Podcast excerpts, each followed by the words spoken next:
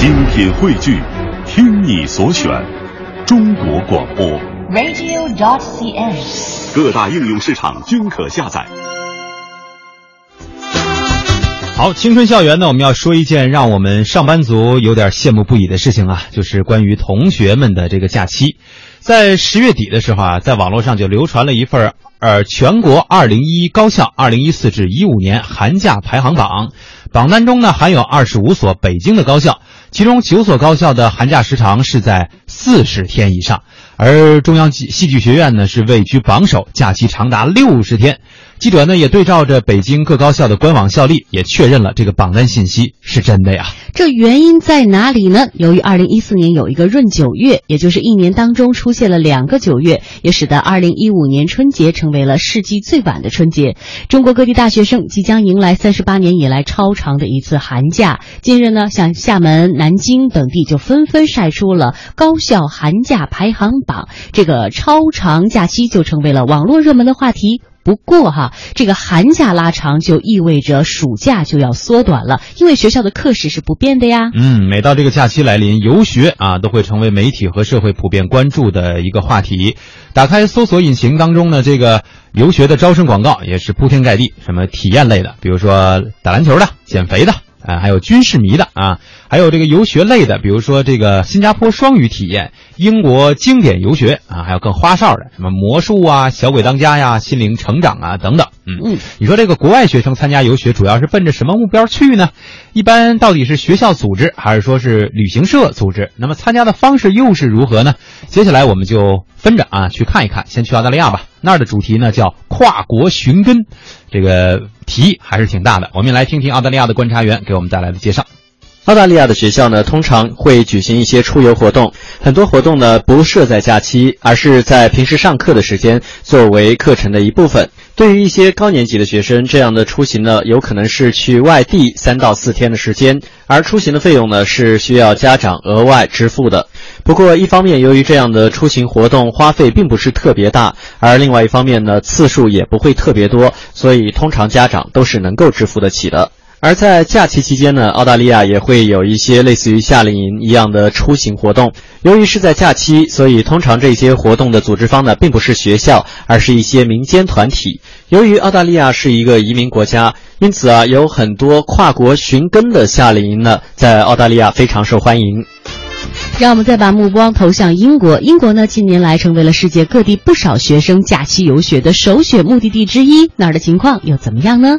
在英国，学校和学生家长呢都十分重视学生在假期中的生活和玩耍，旅游就是他们在暑假生活中的一个重要项目。除了家长自己带孩子出门旅游之外，参加夏令营也是一个不错的选择。一般情况下，夏令营呢是由学校或者是正规的社会协会来组织，当然报名都是自愿，不会有强迫的情况出现。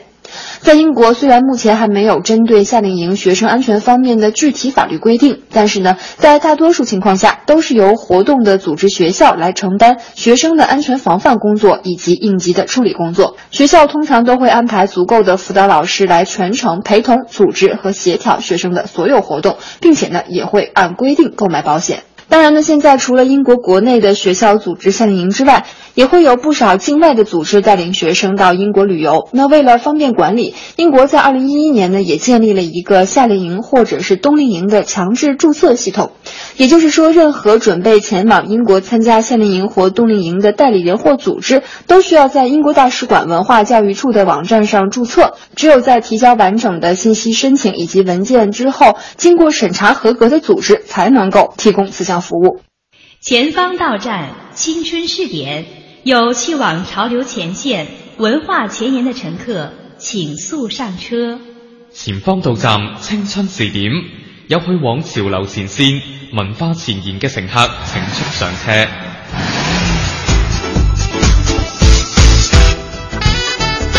好，进入到今天的青春试点。那么今今天的这个青春榜样，我们要一起来关注一位青年音乐人，他的名字叫赵雷，是中国内地的新生代民谣歌手。一九八六年的七月二十号生于北京，高中的时候开始接触音乐，学习吉他。年纪轻轻呢，便踏遍了祖国的大江南北，由呃呃，就是河东河西啊，哪哪儿都去吧，反正足部呃足迹呢也是遍布了陕甘云藏，为自己的音乐之路积累了大量时代底蕴和人文的滋养。那说到他的音乐特色是怎样的呢？虽然没有诗句般的柔情感动，但是他的特点是单纯率直，他的词作还有编曲都非常的朴实坦诚，是看见生活当中的很多细微之处，每一首歌都像一幕短剧，折射出自己的生活，他眼中的世界是。甚至是他心底的梦想，画面感是很强的。嗯，就在不久前呢，赵雷也受到了由王家卫导演担任顾问的二零一四香港青年音乐节的邀请，希望他能够和两岸的青年一起分享他的民谣音乐。主办方呢，在邀请赵雷的时候也说，赵雷是现在中国大陆青年民谣歌手的优秀代表，希望他和亚洲的青年朋友们能够看到我，呃，中国有这样才华横溢的歌手。听到他充满生命力的民谣音乐，他的音乐能够住进你的心里。那么接下来的时间呢，我们首先来听一听对于赵雷创作音乐的一一个专访。他的画儿感动了刘欢，俘获了许多年轻人的心。他喜欢热闹，更喜欢在这个小屋里与自己钟爱的音乐弹琴。今天他走下舞台。对话中国青年网，他是赵雷，听他讲述画中的音乐之路。第一次用第一把琴的时候是我在上初三的时候，嗯，当时是我过生日，然后呢，我跟父亲说送我一把吉他吧，然后就这样买了第一把琴。有了第一把吉他。对。但是好像那个时候拿到它以后，还没有马上开始用它。去弹弹歌啊，或者去唱歌。嗯，因为因为当时嗯确实对吉他比较陌生，只是因为别人说弹吉他人特别帅，后来我我才要求父亲给我买这把琴嘛。但是买过来以后上了几节课，其实什么都没学会，就学会了一个古典琴演奏的古典曲子《两只老虎》。啊，它不是一首古典曲，它是一个对，就是它呃用古典的这种方式来改编过来的这么一个对。当时就是学了大概一个月吧，上了四节课，学会了这么首曲子，就觉得这这种，就这种演奏方式并不是我我我喜欢的，对。后来我就不学了，不学了，就不动它了。对对 对。但是之后好像又又又学习的还是音乐专业。嗯，之后学习的对，上高中的时候，我们后来我学的是呃。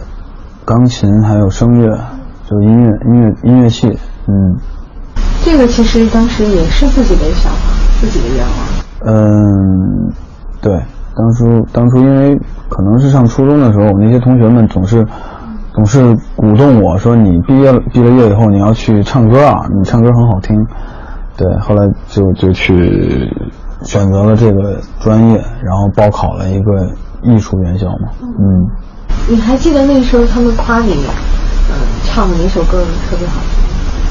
听？呃，呃，流行歌吧，因为那会儿我们唱什么，嗯，什么任贤齐啊，什么 Beyond 啊，对，嗯，郑智化、郑智化呀，啊，羽泉啊，我们都唱，因为 KTV 那那会儿有的歌比较少，不像现在这么这么发达，对。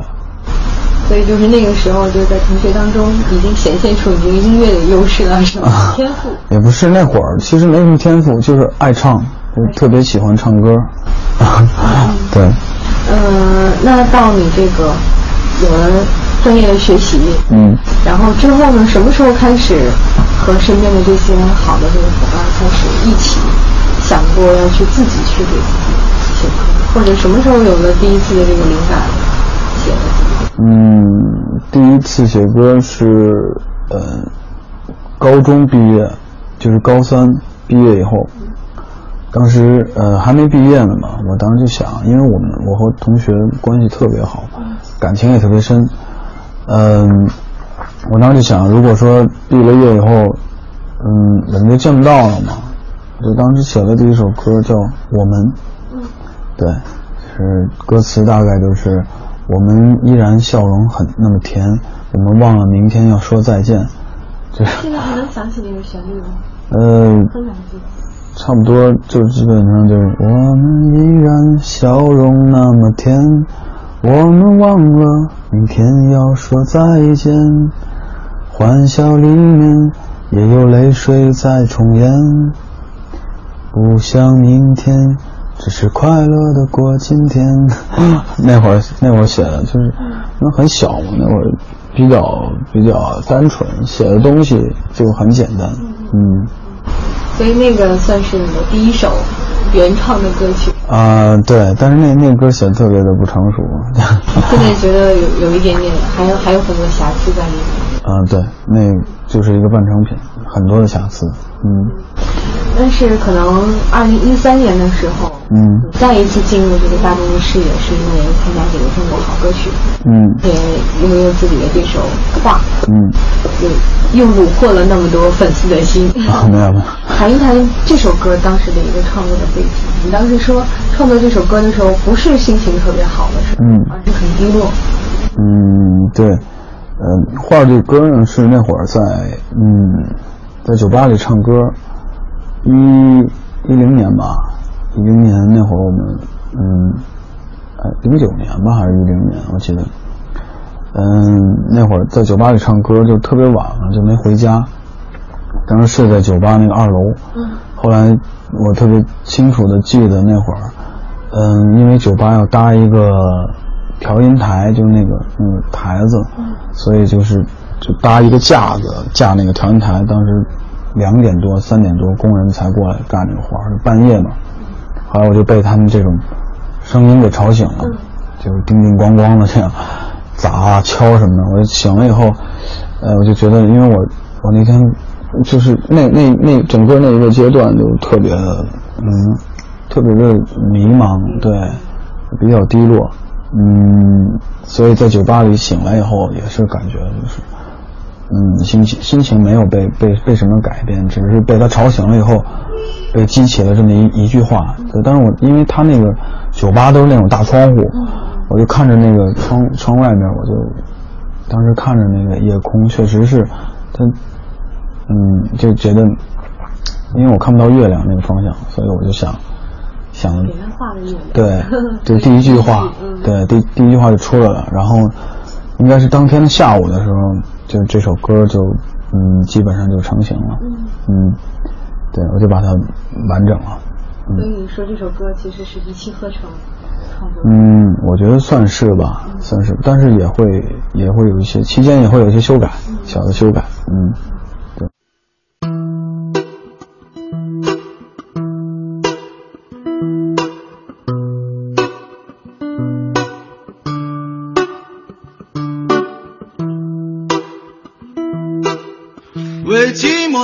空画上一个月亮，把我画在那月亮下面歌唱。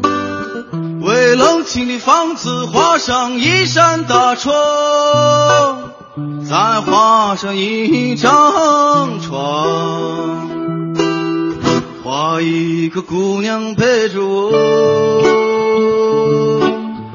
再画个花边的上灶炉与柴火，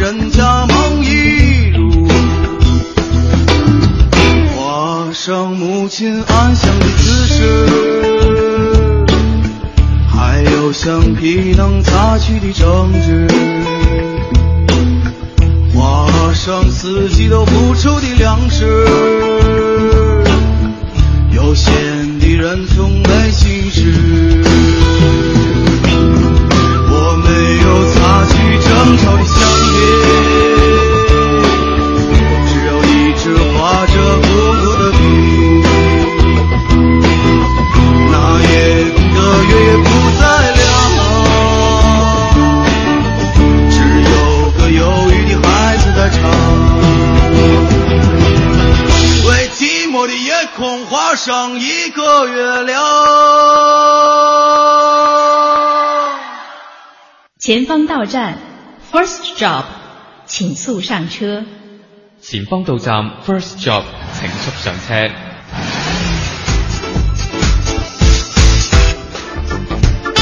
好，进入到今天的 First Jump，我们今天呢不是要给大家推荐一个榜样啊，说一个找到工作或者是自己创业的好的消息，但是呢，我们今天要跟大家一起来聊一聊九零后们你们离职的这些理由。如果要离职，需要一些什么样的理由呢？可能对于很多七零后、八零后来说，正常的也就是这个公司没有发展，这儿的老板我不喜欢，对吧？但是在一些九零后看来呢，理由会是千奇百怪的，比如说前台美眉长得不好看。厕所里面有味道，我想去旅行，这些都可以成为他们离职的理由。不过呢，根据这个人力资源和社会保障部的数据显示啊，二零一四年全国高校毕业生的人数已经达到了七百二十七万，再创了历史新高。在这个更难就业季里，九零后真的能够这样我行我素，说走就走吗？接下来我们要为大家介绍一位朋友，听听他的观点。嗯，他就是二十二岁的小秦，他是个挺外向的人。他对记者表示说，工作两年的他已经换了两次工作啦。做的嫌烦了就不做了呗。第一份就是在工厂里上班的，感觉就是没意思。啊，对，没意思。那第二份呢？第二份做的是跟第一份一样。你现在做什么？在投资公司上班吧。现在这份工作满意吗？啊，还好。对于国外的九零后，他们是不是也拿跳槽当家常便饭呢？我们先来关注一下澳大利亚。很多九零后的年轻人离职不会是这种无厘头的理由，不少人为了跳出整个行业，再充电，进入新的领域当中。根据今年年初的预测，在二零一四到一五年度跳槽或者离职的人数呢，将会达到一百万，也就是总工作人数的十分之一。澳大利亚人经常会动不动的就离职或者是跳槽，甚至是在二零一二年的时候啊，曾经在澳大利亚出现过一位 跳槽离职达人，在二零一二年一年当中，总共跳槽五十一次，平均一个礼拜一次。他离职跳槽这么多次的原因呢，纯粹是为了要体验生活、探寻工作的意义。不过，很多澳大利亚人在离职以后啊，并不会选择重新再踏入这一个行业，而是呢，回到校园里面去重新学习一点东西，充一点电，然后踏入一个全新的行业，重新找工作。由于澳大利亚政府对于政府公立的技工类学校呢大力扶持，如果澳大利亚人需要到这样的学校里边去念书、学习新的技能的话，所需要支付的费用呢非常的低廉，甚至是免费。所以很多人呢抱着做一行丢一行，再重新学习一行，重新再踏入新的行业这样的一个想法，学习了很多种技能，然后不停的离职换工作，体验生活。当然，澳大利亚政府呢，在很早之前呢就发现了这一现象。在一九五五年的时候，澳大利亚政府出台了常年服务假期条例。那么这种条例啊，规定如果一个员工在某一个公司里边工作达到一定的年限的话，比如说五年以上的话，他会享受一个额外的带薪假期。那么政府希望以此来鼓励更多的人干一行爱一行，不要轻易的离职。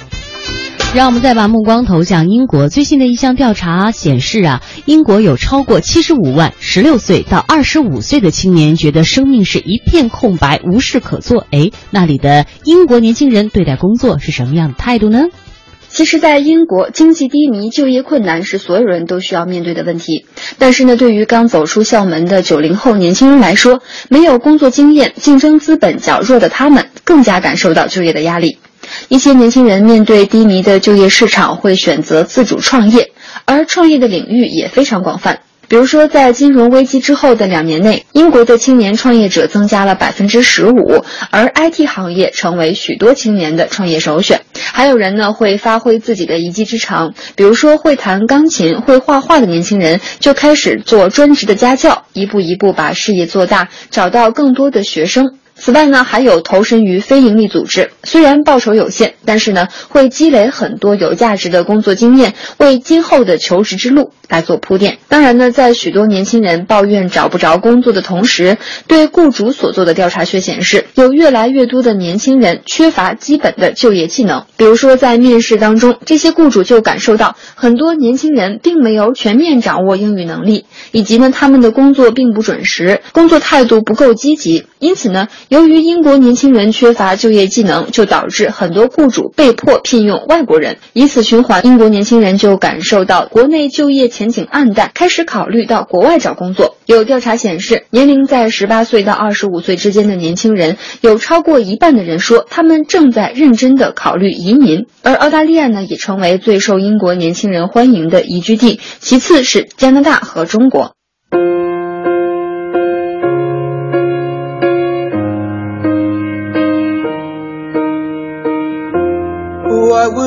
Do without your smart mouth? Drawing me in and you kicking me out. You got my head spinning, no kidding. I can't pin you down. What's going on in that beautiful mind? I'm on your magical mystery ride.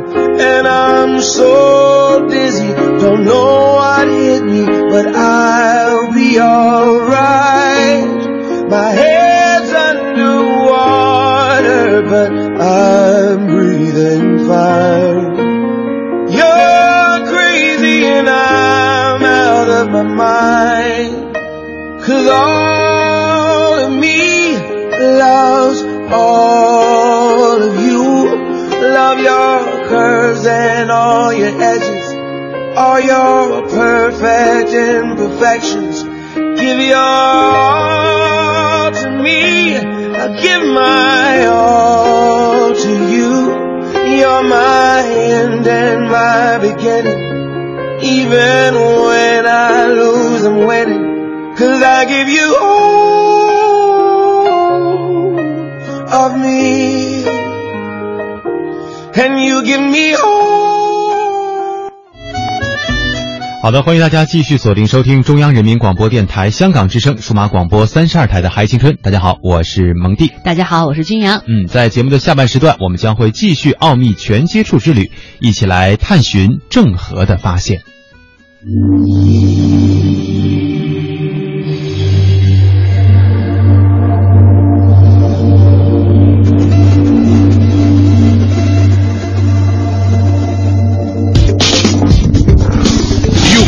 上天入地，让听觉睁开双眼，挑战你的极致想象，延伸你的无限思维，奥秘全接触。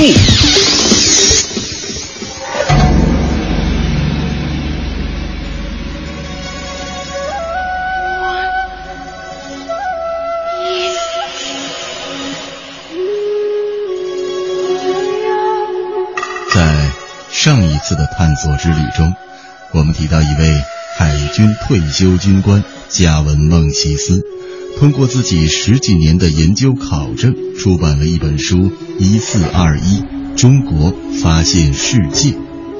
孟奇斯说，中国人最早绘制了世界海图，郑和船队先于哥伦布到达美洲大陆，郑和是世界环球航行第一人。可是，对于上过历史课的我们来说，这些知识成为常识。迪亚斯于1487年离开葡萄牙，成为第一个绕过非洲南端好望角的人。十年后，达伽马沿着迪亚斯的足迹到达非洲东海岸，经过印度洋到达印度，开辟了第一条香料贸易的航路。1492年12月12号。哥伦布从欧洲向西，途经巴哈马群岛继续前进，成为历史上第一个发现新世界的人。我们是否应该抛弃所有的已知历史知识，转而相信孟西斯的新研究呢？事实上，孟西斯的研究成果在全世界收到的都是批评和嘲笑，可孟西斯也同样嘲笑那些批评他的人，包括中国学者只会查书不会看地图。他说：“一个航海的外行，不管他在其他领域多么有成就，当他在看一幅地图或是海图的时候，只能看到许许多多的轮廓线。”一位有经验的航海家在看同样的地图时，可以推理出更多线索。第一次绘制此图的制图学家航行到了哪儿？是以什么方向航行的？航速是快还是慢？距离陆地有多远？他掌握经纬度知识的情况如何？甚至白天还是夜晚都可以看出来。地图包含的重要信息，大家都看得见。但却从许多杰出的中国历史学家眼前溜掉。他们并不缺乏作为历史学家的勤奋，而仅仅是因为他们缺乏关于天文导航术和世界海洋的知识。目前，孟奇斯的研究仍在继续，而关于世界航海史，包括郑和下西洋诸多未解之谜的探讨，也从来没有停止过。这里是奥秘全接触，我是王鑫。今天我们就从一种完全相反的角度，再来研究一下郑和下西洋。